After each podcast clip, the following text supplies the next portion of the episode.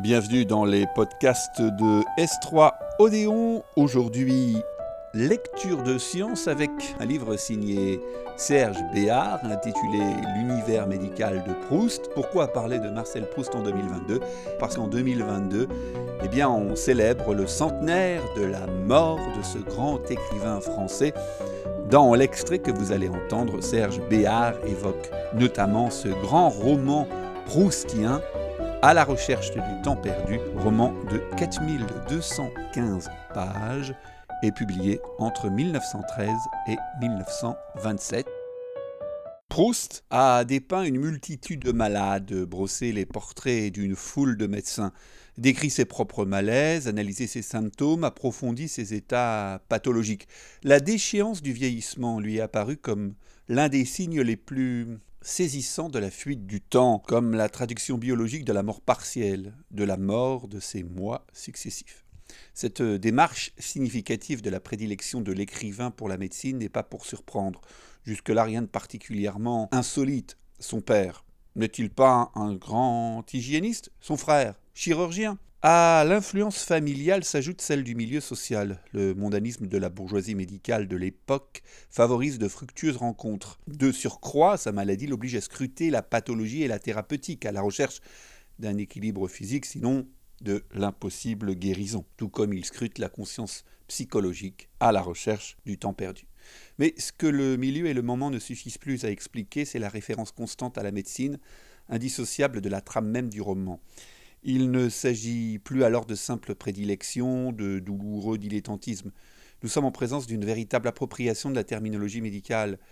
L'écrivain intègre à son œuvre la dépouille de son verbalisme, critique ses imperfections, l'enrichit d'interprétations puissantes et originales. La recherche est jalonnée d'allusions cliniques d'une exceptionnelle fréquence, d'une inhabituelle densité. Le narrateur et les personnages du roman s'expriment volontiers comme euh, s'ils étaient physiologistes ou thérapeutes. Il parle de sentiments greffés, de pensées inoculées, des effets analgésiques de l'habitude, du dépit physiologique de la vieillesse.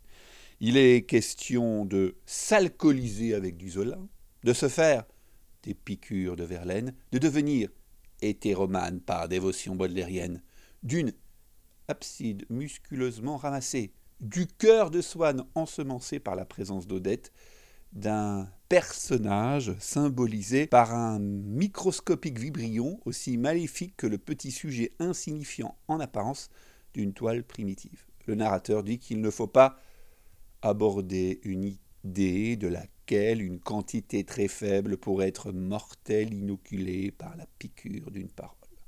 Bien souvent, l'expression contagieuse jointe à la tristesse qui s'injecte, euh, motive bien des drames. Il est aussi question d'ankylose de l'intelligence, de connaissances spasmodiques, de la réflexion qui empêche d'éprouver le réel, immunise contre lui, de l'ablation de sa propre personnalité, d'être pensé d'une croyance nouvelle, d'un regard corrosif à emporter la peau, etc., etc.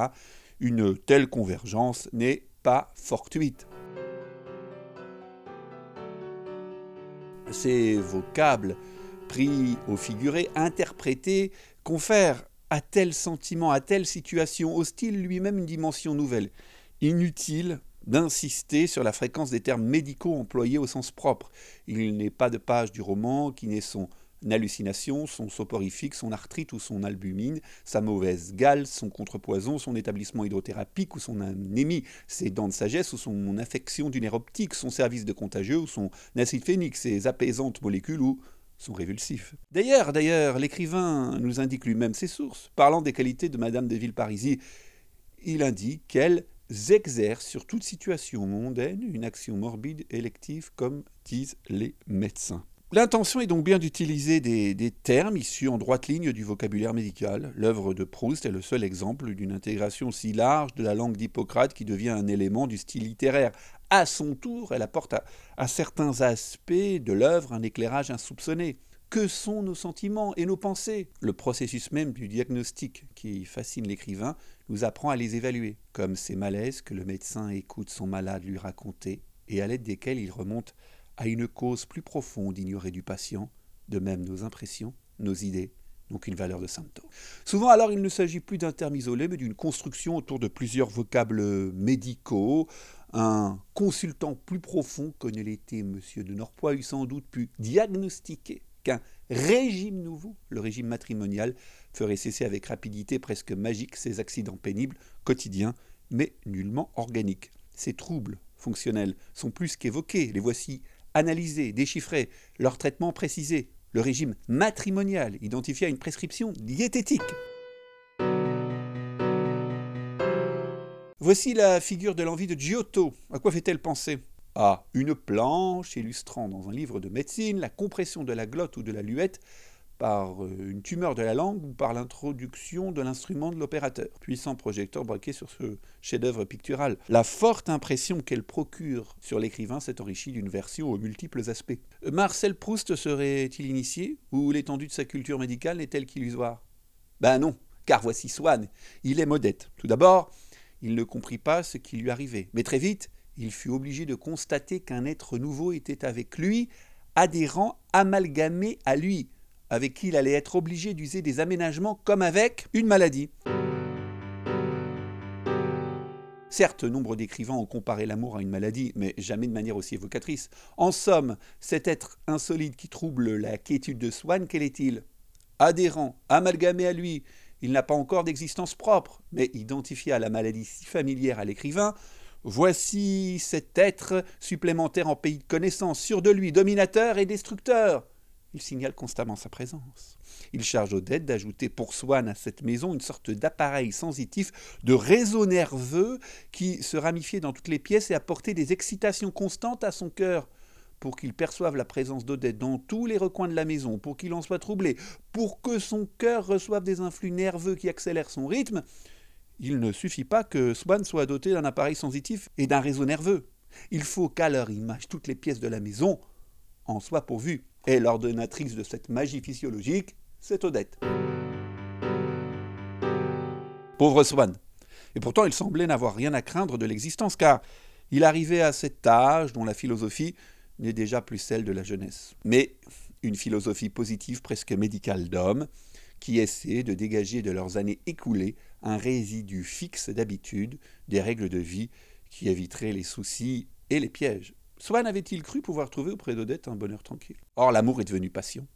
Cette maladie redoutable, Swann la considère avec autant de sagacité que s'il se l'était inoculé pour en faire l'étude. À un moment précis de ses rapports avec Odette, il aurait peut-être pu éviter le pire. L'a-t-il vraiment voulu? Il s'est exposé au danger.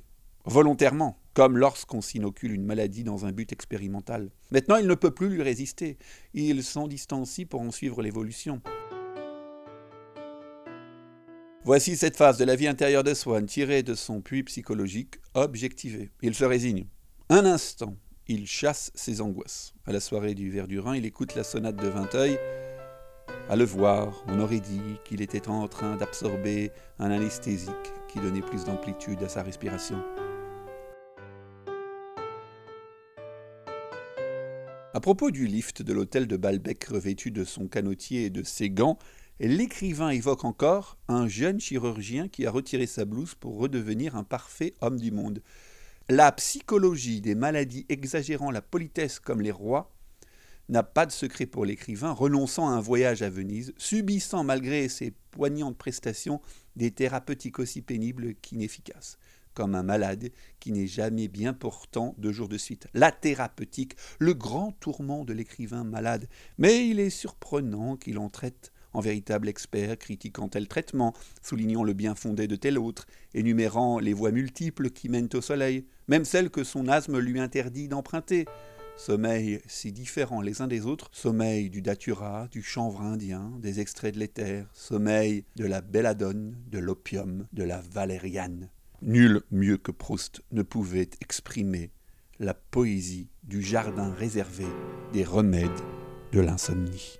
Voici pour ce lecture de science consacrée à Marcel Proust. Nous aurons bien entendu l'occasion de reparler euh, du grand écrivain français. En tout cas, si vous voulez retrouver tous les contenus de Estrodéon, vous connaissez l'adresse, c'est bien sûr estrodéon.fr. On vous y attend. À très bientôt.